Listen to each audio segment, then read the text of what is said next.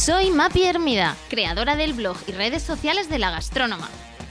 Directora de comunicación de día y periodista de noche, os doy la bienvenida a mi podcast. Un espacio donde periódicamente compartiré mesa para dos con personas que me inspiran y de las que aprendo cada día. ¡Comenzamos!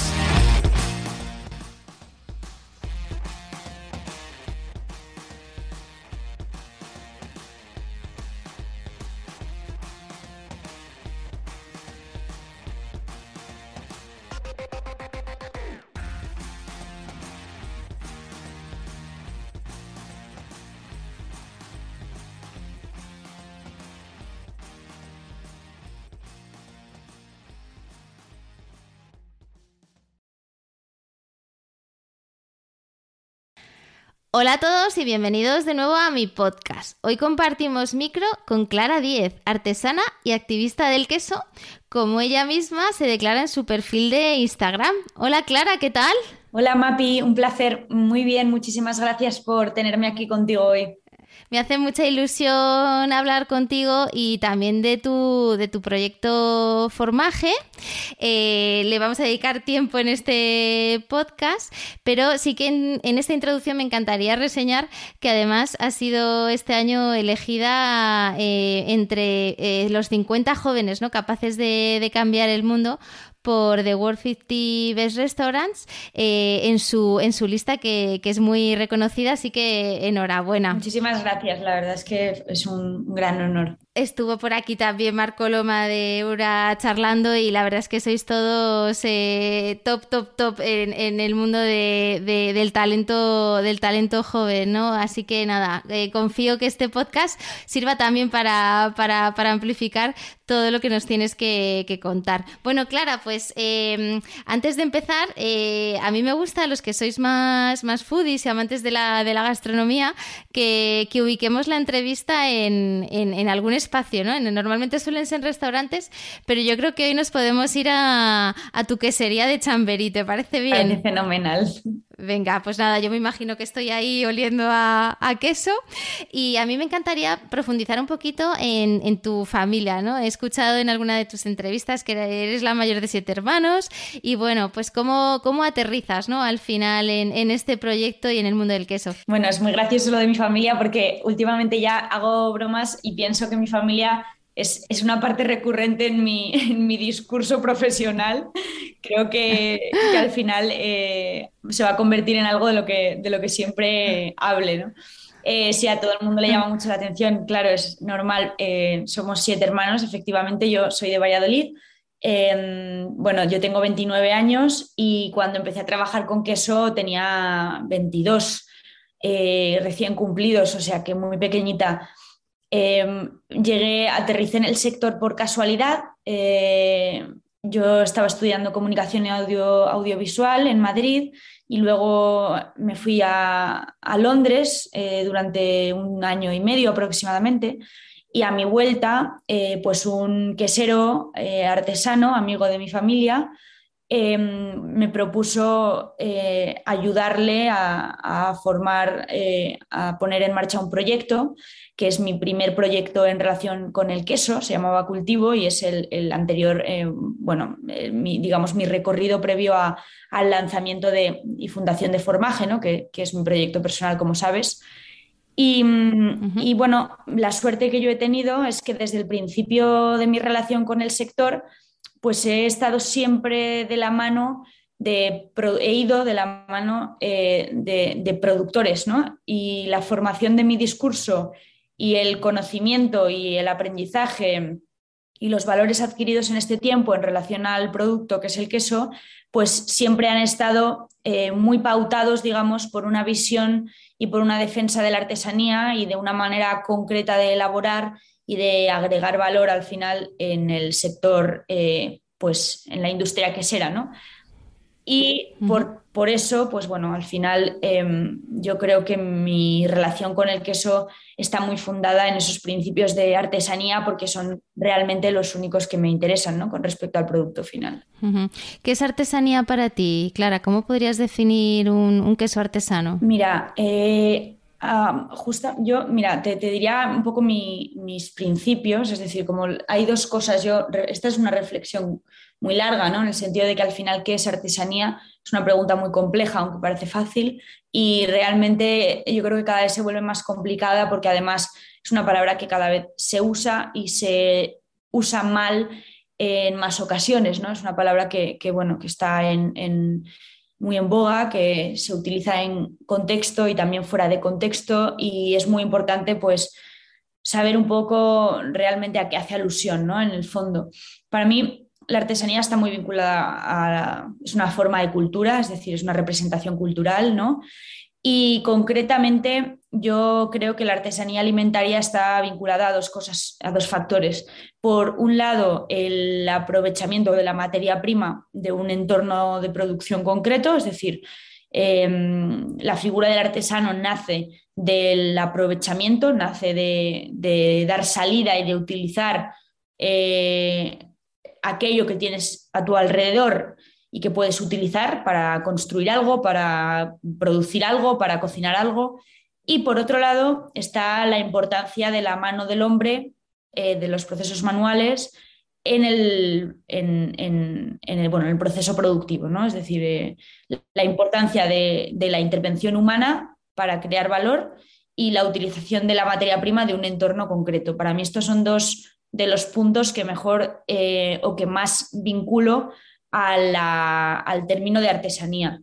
Pero eh, actualmente estoy, por ejemplo, leyéndome un libro de Richard Sennett, que es un eh, sociólogo inglés, que dice una frase que a mí me gusta mucho y es la siguiente. Dice que em, el artesano representa la cualidad específicamente humana del compromiso.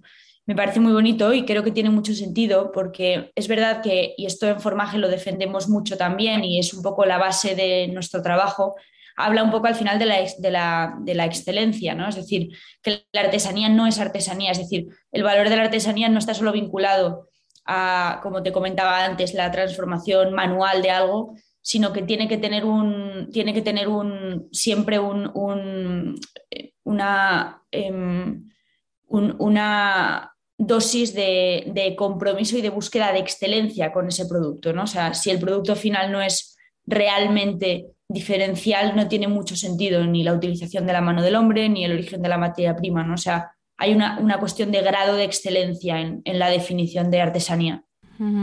¿Y qué vínculo crees que existe ¿no? entre artesanía y, lujo? ¿no? Porque parece que ese es un poco, ¿no? El nuevo lujo es todo lo que está hecho con las manos, lo artesano.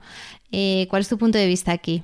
Bueno, a mí me parece que realmente eh, tiene sentido vincular artesanía y lujo, creo que son dos palabras, son un poco dos caras de la misma moneda, ¿no?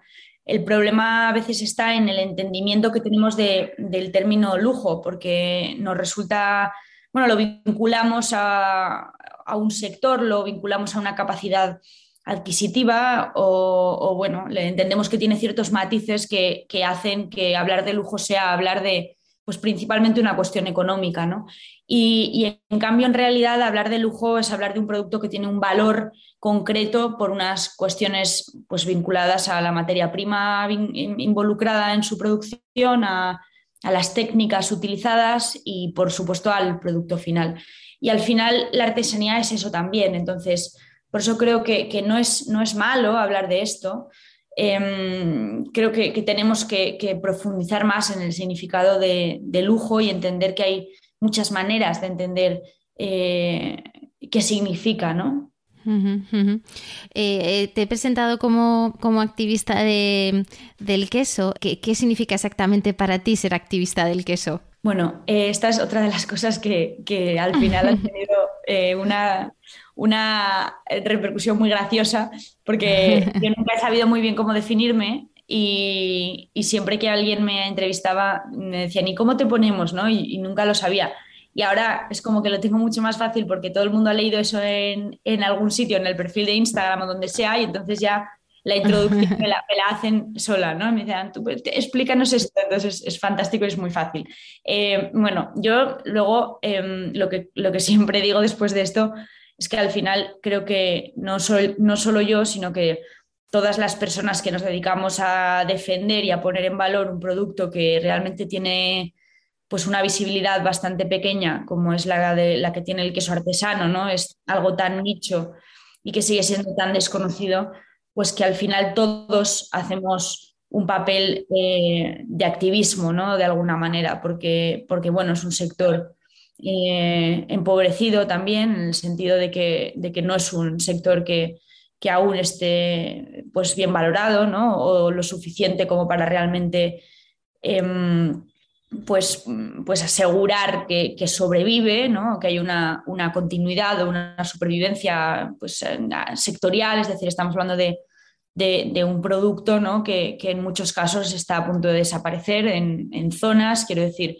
estamos hablando de, productores como, como, por ejemplo, en Gamoneu, que son pues, últimas generaciones ¿no? y, que, y que realmente Em, está complicado el relevo generacional y que pues es muy posible que en, unos, en unas décadas sea un producto del que, del que ya no podamos disponer.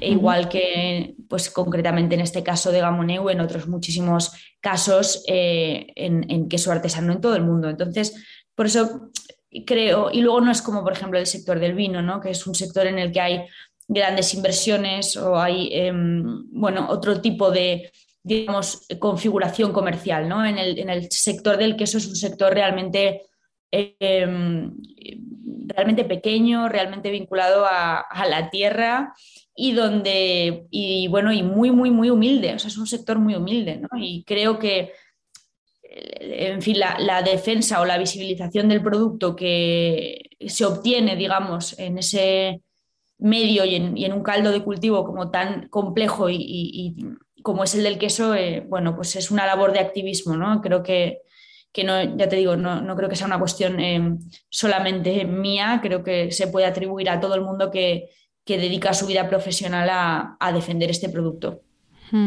Es muy curioso, ¿no? Cuando comparabas con otros sectores, porque es verdad que el sector del vino sí que ha trabajado una cierta sofisticación, la gente diferencia, ¿no? Eh, eh, si, se toma o empieza a diferenciar, ¿no? Si se toma un Rioja, un Ribera o no solo vino blanco, vino tinto, ¿no? Sino también pues un albariño o un rueda, ¿no? Y, mm, sin embargo en el queso parece que, más allá de cuatro o cinco variedades, pues no nos vienen más a la, a la, a la, cabeza, ¿no? Eh, ¿qué, qué es lo que ha pasado con este sector? Porque es verdad que en España se elabora y se produce mucho queso. Bueno, mm, mira, se elabora y se produce, o sea, se produce mucho queso a nivel industrial, curiosamente. Y no se produce, bueno, no se produce tantísimo queso artesano. Y bueno, tampoco se produce tantísimo queso industrial, pero realmente se produce, bueno, el, el porcentaje de producción, obviamente, en todo el mundo es, muchísimo más amplio cuando hablamos de industria, ¿no? Pero, pero bueno, España es, un productor, es un país productor de leche, especialmente leche de oveja, y al final somos uno de los principales productores de leche en, Europa, ¿no? Eh, en oveja, por ejemplo.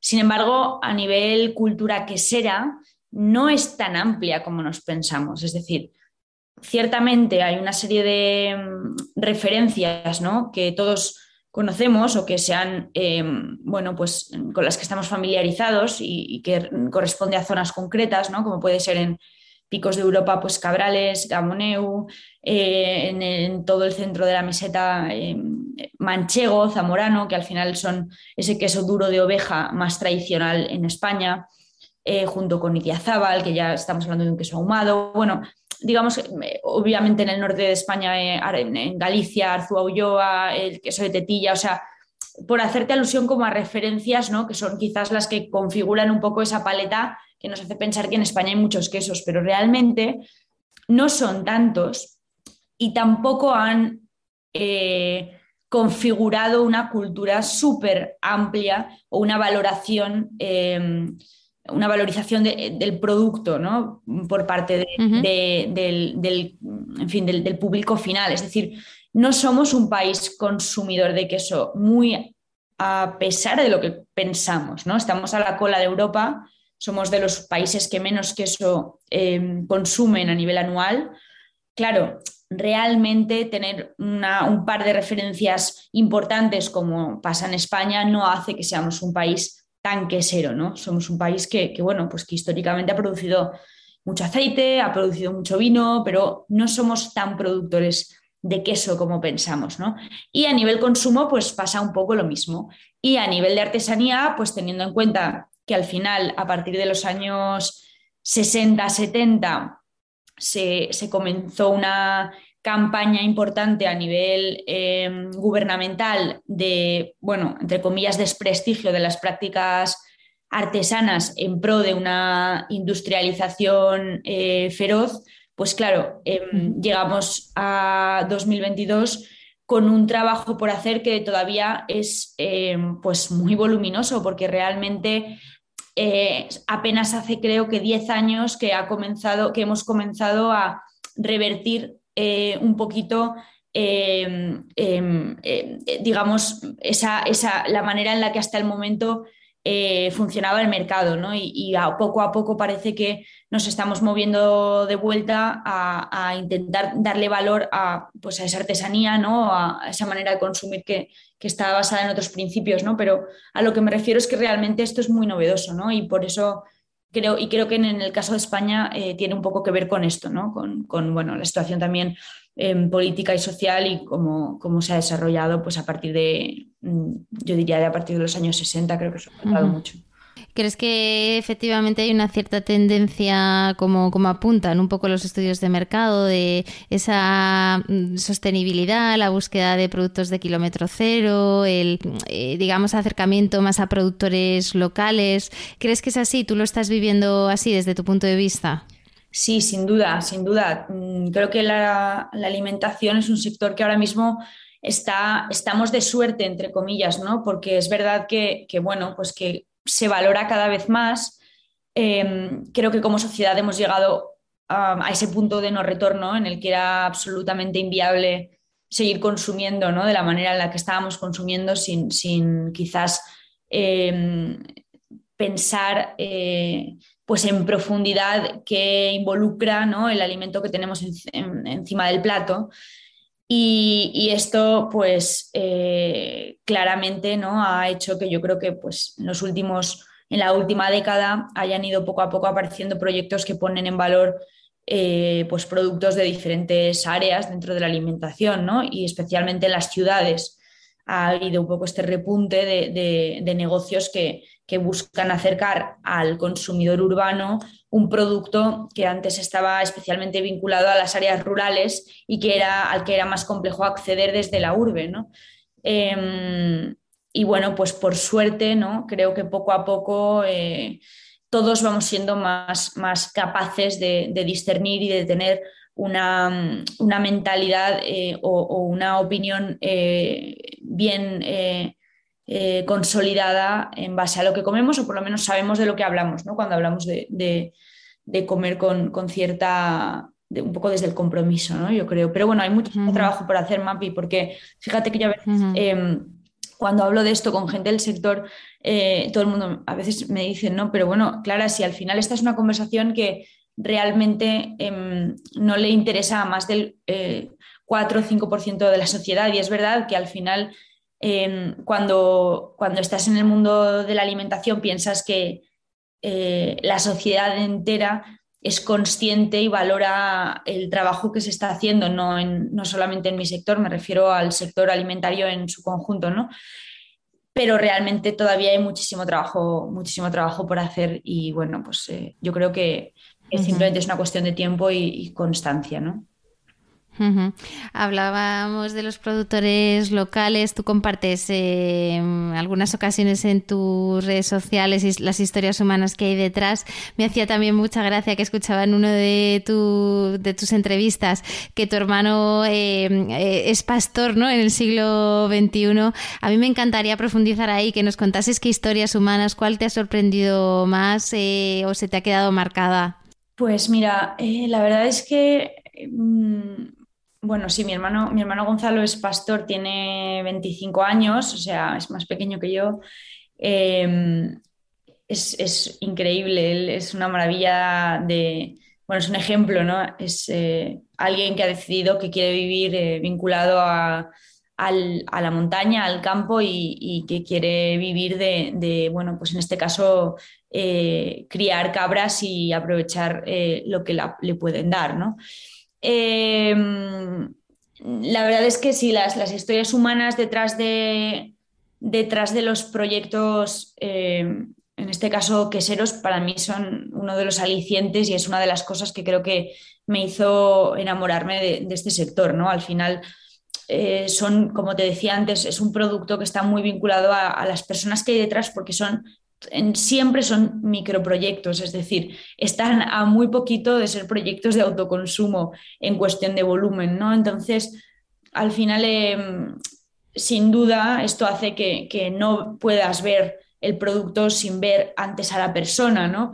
Y en nuestro caso hacemos un trabajo de búsqueda y de, bueno, pues que, está muy ligado a, poder visitar, a poder trabajar con los, con los productores, a entender lo que hacen, por qué lo hacen, cómo han llegado hasta ahí y qué valor están aportando ¿no? a, su, a, su, entorno y, a su sector para, bueno, pues para así obviamente tener una, selección de producto que está muy, muy fundamentada en, unos valores concretos.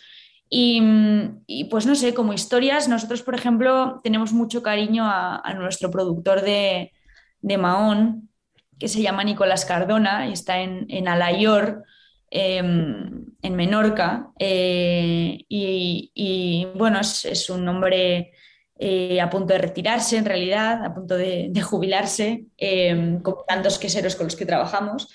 Y, se ha dedicado pues toda la vida al, oficio de, de, afinar Mahón. Mahón es un queso que históricamente no, no se había esta diferenciación muy clara entre el afinador y el productor de Mahón. ¿no? A día de hoy cada vez es menos así porque es más común que el productor es también el que ejecuta todo el proceso, es decir, el que produce, el que tiene la ganadería, el que produce, el que afina y el que vende, ¿no? Pero antes era una diferencia muy clara, o sea, estaba el ganadero, digamos, que se encargaba, esto es un modelo muy francés eh, y muy europeo en realidad, ¿no? Está el ganadero que produce la leche em, y elabora el queso y con apenas menos de 10 días de maduración le vende el queso al, en blanco, como se suele decir, al afinador y es el afinador quien se encarga de madurar, afinar ese queso dándole los cuidados necesarios hasta llevarle al punto óptimo de consumo y después comercializarlo. ¿no? Entonces son dos figuras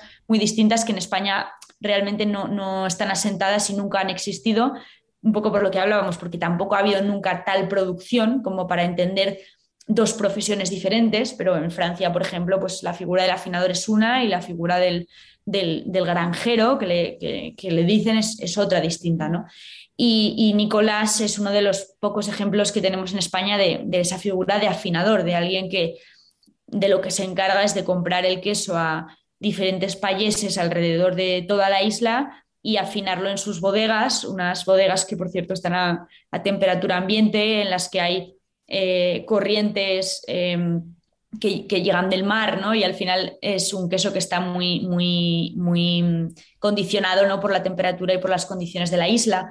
Y bueno, es una persona muy entrañable a, la que tenemos muchísimo aprecio y, y, bueno, como él, pues tantísimos en realidad, ¿no? No, no se me ocurre solo una historia. Eh, qué bonito, nada, pues eh, la verdad es que me has transportado en imágenes ahí a esa, a esa zona de, de, Menorca y supongo que no se puede visitar, ¿no? Que eso no, es como las cuevas de Cabrales, ¿no? Que en esas sí que he estado, que las puedes visitar, entiendo que esto sí que realmente es, es, auténtico, ¿no? Y, y, digamos poco comercial. Bueno, todo, yo creo que los productores al final siempre están muy abiertos a, a hacer visitas y a recibir a quien pasa por allí porque a todo el mundo le gusta que valoren su trabajo ¿no? y, que le, y que le visiten. Así Eso es siempre positivo. Clara, hablábamos de tu que sería formaje, que entras ahí, no sé si es el olor, la atmósfera, la temperatura, ¿no? Pero como que separa un poco el espacio y el tiempo, ¿no? Que te quedas un poco ahí, como si tuvieses la sensación de, de, de, volver a, pues a tiempos pasados que fueron mejores y a sentirte un poco como en el fondo como en casa. ¿Qué valores quieres trasladar a través de tu sería y qué se pone en valor allí? Bueno, em, la verdad es que yo creo que al final en Formaje lo que intentamos es que prime eh, de entrada que se, sienta el respeto que hay por el producto, ¿no? Yo creo que eso es lo, principal y por eso la quesería está planteada pues desde una en fin, desde una perspectiva ¿no? del diseño que busca precisamente em, elevar el carácter del queso, ¿no? Y que quien visita el espacio entienda que hay una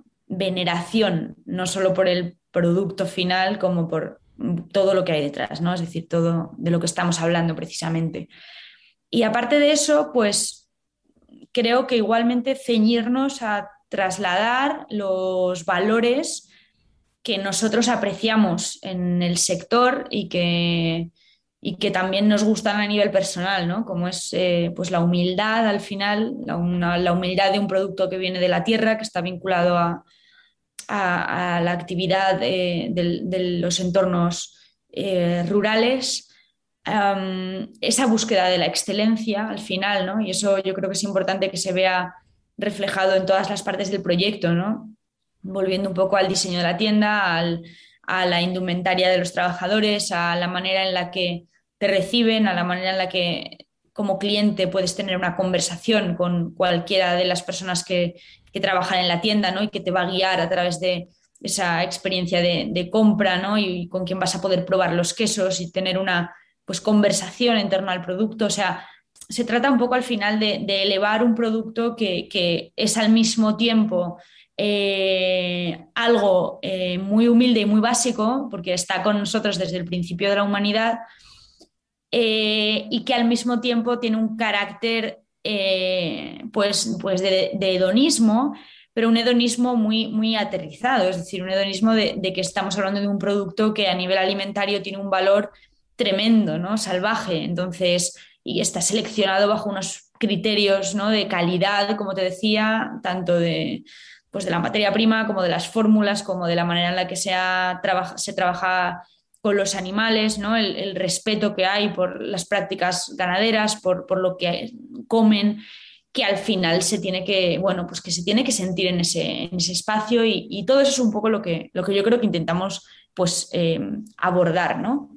Eh, se pueden encontrar, no sé, ¿cuántas variedades podemos encontrar en tu, en tu tienda de quesos? Pues mira, yo creo que tendremos aproximadamente 70, pero van variando, es decir, depende de la temporada, ¿no? Ahora en Navidades pues hemos tenido yo creo que bastantes más, en verano encontrarás muchas menos, porque al final también el queso es una cuestión muy estacional y ciertamente em, pues depende de la temporada eh, se elaboran unos o se elaboran otros, entonces vamos en ese sentido, vamos cambiando las referencias ¿no? y adaptándolas también un poco a, las, pues, pues a las estaciones. ¿no? te digo que, es un producto muy, muy vinculado a esto, ¿no? a los cambios de, temperaturas, de estación, de los ciclos ¿no? de, los animales, cuándo hay leche, cuándo no hay leche. Y, bueno, por eso te digo que, es eh, variante dependiendo de la época del año.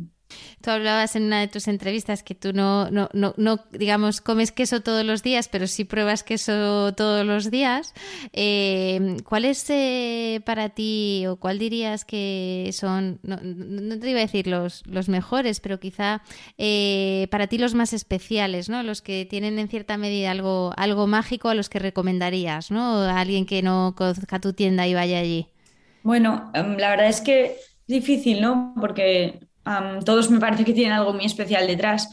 Pero mira, eh, a mí me gusta mucho, por ejemplo, una quesería con la que trabajamos que se llama Le Pic, que es una quesería francesa em, que está en, Occitania, eh, una región, eh, por cierto, muy productora de un tipo de queso concreto que se llaman lácticas. El queso láctico es un queso que se elabora sin utilizar cuajo, entonces es un queso que ocurre de manera seguro que en el principio de los tiempos prácticamente accidental, ¿no? Es un queso ciertamente ácido, un poquito ácido, muy fresco. Y todos esos quesos, digamos, mm, pues bueno, los llamamos quesos lácticos. Y el caso es que en, formaje tenemos varios. Hay uno que se llama Ruel Dutarn, que es buenísimo y otro que se llama, por ejemplo, eh, bueno, el, el, 15 como el número, estos dos se elaboran en esta que sería la que te hablo, para mí son una súper buena representación de ese tipo de queso, pero luego, eh, pues Gamoneu me parece también una fantástica referencia y creo que es mágico todo lo que hay detrás de ese, de ese producto, así que también pues es una gran recomendación, me parece. Eh, en España se están haciendo cosas fabulosas, o sea, tenemos Sabel, que es un queso gallego, un queso azul gallego tremendamente especial, elaborado con mm. leche de vacas jersey en, en chantada. eh, un pueblecito de Lugo. O sea, realmente hay, hay, muchas cosas, ¿no? Y lo mejor de todo es que yo siempre lo digo que al final, por mucho que yo recomiende, eh, lo bueno de ir a la tienda es que vas a tener un equipo que te recomienda fabulosamente y que, y que va a permitirte probar y seleccionar y decir, ah, pues mira, esto es lo que a mí me gusta, esto es lo que no. Así que al final mi, mi opinión es casi como intrascendente, ¿no? Bueno, leyendo un poco eh, todo lo que se ha publicado ¿no? sobre, sobre formaje, me encantaba eh, la cantidad de, verbos que se utilizan y, de adjetivos ¿no? para describir los, los quesos, el, el, probar, pensar, comprender, algunos los apuntabas tú en tu Instagram, también eh, adjetivos como suave, aterciopelado, limpio, ¿no? Em, es increíble, ¿no? Porque que al final eh, quede cosas, incluso vocabulario, se, esconde detrás del queso, ¿no? Eh, y qué poco, y qué poco sabemos, ¿no? Porque si a mí me dijese, oye, describe un queso, pues sería muy complicado, ¿no? El, trasladar todo eso y entiendo que esa es una gran parte de la labor de divulgación que vosotros hacéis. Sí, em, la verdad es que la verdad es que sí hay una, vamos, cantidad de palabras inmensa em, que realmente no utilizamos de manera común porque no estamos muy acostumbrados a pensar en lo que comemos. Al final, cuando tú te llevas algo a la boca, si realmente te paras en ese momento e intentas distinguir, diferenciar qué es lo que realmente estás percibiendo, pues es muy probable que ah, quizás la primera vez no, pero la segunda, la tercera, la cuarta, empieces a diferenciar sabores, percepciones, reacciones en la lengua. O sea, no es lo mismo comer un, queso eh, que realmente que te, que te em, dilata, digamos, las glándulas en la lengua por el centro que algo ácido que, te las dilata por, por, los laterales. Es decir, las reacciones químicas que suceden son distintas con cada producto, ¿no? Y cuando lo piensas, eres consciente. Lo que pasa es que estamos muy acostumbrados a comer sin pensar. Y esto es un problema, porque no tenemos vocabulario con el que podamos em, hacer alusión a lo, que, a lo que estamos percibiendo, ¿no? Pero por suerte es algo que se practica, o sea, yo, yo creo que, es algo que, todo el mundo puede adquirir y que realmente es muy natural, porque es hablar de lo que, igual que hablamos de sentimientos, ¿no? Pues es hablar de lo que realmente estás percibiendo cuando comes pero hay que dedicarle, hay que dedicarle tiempo y cuando se lo dedicas, pues sí, hay millones y millones de, palabras, ¿no? Muy bien, Clara, sobre todo el, animar a la gente ¿no? a, conocer más este, este mundo del queso, eh, hacer catas. Yo eh, confío que en tu tienda también organices algunas, algunas de ellas. No sé si tus futuros proyectos van por ahí. Mm, sí, bueno, en, en Formaje justo tenemos un espacio en la parte inferior, en la parte de abajo, en la que precisamente alberga, bueno, organizamos actividades, encuentros, catas y, hemos empezado a, pues a hacerlo público hace relativamente poco, porque hasta el momento, pues por pandemia y, y, sobre todo por carga de trabajo muy, muy grande desde que abrimos hace un año y medio más o menos, pues no habíamos tenido todavía la oportunidad de, presentar una propuesta de actividades, ¿no?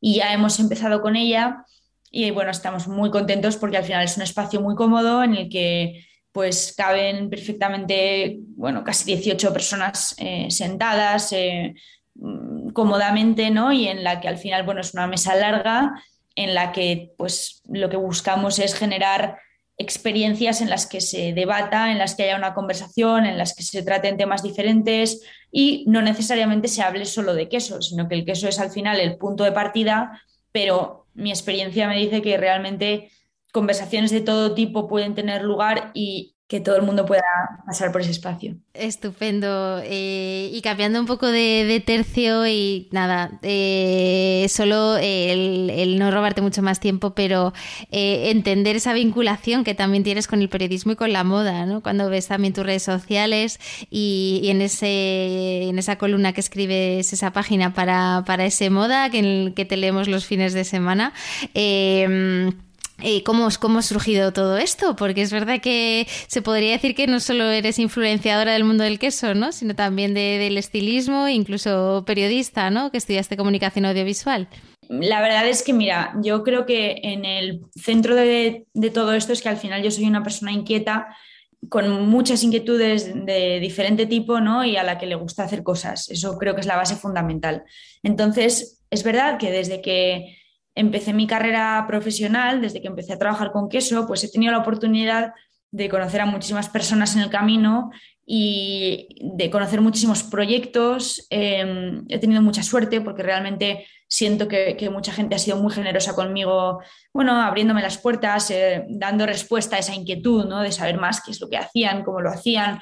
Y al final, pues, pues esto al final acaba, acaba eh, desembocando en, que colaboras, eh, creas, te juntas con gente que hace cosas diferentes a la tuya y buscas nexos en común, ¿no? y mi intención ha sido siempre o sea, esa idea de, traer, de llevar el queso a otros territorios siempre me ha motivado muchísimo, ¿no? Y creo que es un poco el sello de lo que, de lo que hacemos, ¿no? Que al final Formaje tiene, es una empresa de queso, pero realmente utiliza un lenguaje que a veces parece que está más vinculado pues, pues a la moda o a cualquier otro eh, ámbito creativo, ¿no? Y, bueno, pues eso es un poco la, historia. Y en el caso de, de ese moda, pues tengo la suerte de que cuente conmigo para escribir una columna todos los meses em, en torno a, alimentación precisamente y a, artesanía. Y bueno, pues es un lujo porque para mí es otra vía de comunicación y de, de hablar y de explorar también incluso mis, mis propios intereses ¿no? Em, en torno al, al, mundo al que me dedico. ¿no? Así que es un disfrute, la verdad. Yo no puedo cerrar esta entrevista sin preguntarte por, vamos, eh, demuestras muchísima madurez. Ya has dicho que tienes 29 años, que es lo que te hace pues tan especial, ¿no? Claro, haber llegado tan lejos en, tan poco tiempo. Y sí que me encantaría tener tu visión de las redes, de las redes sociales, ¿no? Eh, y cómo lo ve una, las, lo ve, las ve y, las vive en una chica como, como tú. Pues mira, eh, te voy a ser honesta. Em, yo últimamente estoy bastante desencantada con las redes, ¿vale? Pero creo que es una cuestión muy personal, es decir, creo que hay, eh, creo que hay, o sea, que vivimos em, de una manera, o sea, de ciclos, ¿no? Y yo siempre he dicho que, yo estoy muy agradecida y siempre creo que han, siempre he creído que han tenido un papel fundamental en mi carrera porque me han, para mí Instagram ha sido una vía de comunicación desde el principio, o sea, siempre he hablado de, queso y de, mi, y de mí o nuestra labor en torno al queso en, esta red social y esto eh, me ha permitido conocer a muchísima gente, ¿no? antes te, hablaba, ¿no? De cómo pues al final acabas haciendo cosas con personas que, se dedican a, temas que, que, no necesariamente tienen nada que ver contigo, pero con los que encuentras afinidad. Y esto, pues las redes lo han facilitado una barbaridad y estoy muy, muy satisfecha en ese sentido del, creo que el, partido que a nivel personal y a nivel empresa eh, le, conseguimos sacar, ¿no? Em, por otro lado, por otro lado me, disgusta un poco em, hacia dónde se están moviendo y, bueno, creo que principalmente la, prácticamente absoluta monetarización ¿no? de, la de la, comunicación, algo que creo que se está fomentando desde dentro, ¿no? Desde dentro de, la propia red. Y cuando hablo de la red hablo de Instagram porque por lo menos yo es prácticamente la única que utilizo. Em, y, bueno, y, me, resulta un poco em, saturador, ¿no? Em, al final me cuesta ver que puedas vivir, eh, quiero decir, en paz con ellos sin tener una estrategia muy medida, una, en fin, me, llega a aburrir un poco, ¿no? Hacia dónde creo que está, hacia dónde creo que, se, que está derivando, pero eh, al mismo tiempo, y yo soy una, vamos, uso mucho Instagram, eh, quiero decir que, no soy una outsider, pero al mismo tiempo entiendo que sigue siendo un canal de comunicación muy poderoso y, a mí me sigue eh, aportando mucho a muchos niveles, ¿no? Porque me sigue permitiendo descubrir y me sigue permitiendo comunicar. Sí, y, bueno, y ambas cosas para mí son imprescindibles tanto a nivel personal como a nivel profesional, ¿no? Eh, ¿Qué veo? ¿Qué me parece importante? sea, asumir cuanto antes que mm, como herramienta de comunicación, desde luego, no es la única, es decir, y quien piense que es la única le toca despertar porque realmente es un canal absolutamente cerrado eh, en el sentido de que mm, si mañana Instagram decide bajar la persiana, eh, todo el esfuerzo, todo el contenido, todo el tiempo, todo lo que has volcado en esa plataforma no te pertenece, a quien le pertenece es únicamente a Instagram. Y creo que es importante ser conscientes de que, de que es algo que, que, llegará a su fin y que el recorrido de cada uno tiene que ir absolutamente en paralelo a lo que se pueda llegar a comunicar en esa plataforma tan específica como es Instagram, ¿no? Así que, así que bueno, en mi caso, pues eh, intentando cada día dedicarle un poquito más de tiempo a pensar a este respecto, ¿no?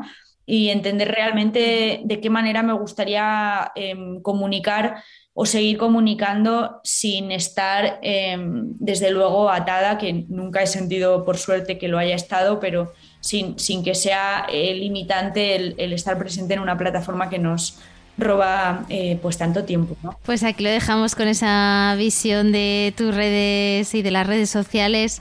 Muchas gracias Clara por este derroche de, juventud, de saber hacer.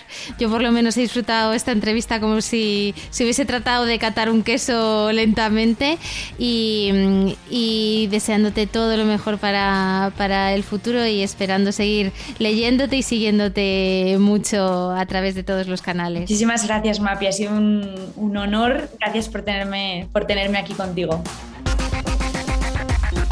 Y hasta aquí la entrevista de hoy.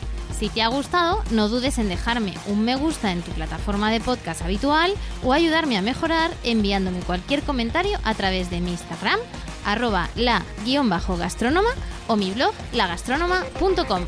Gracias y hasta el próximo podcast.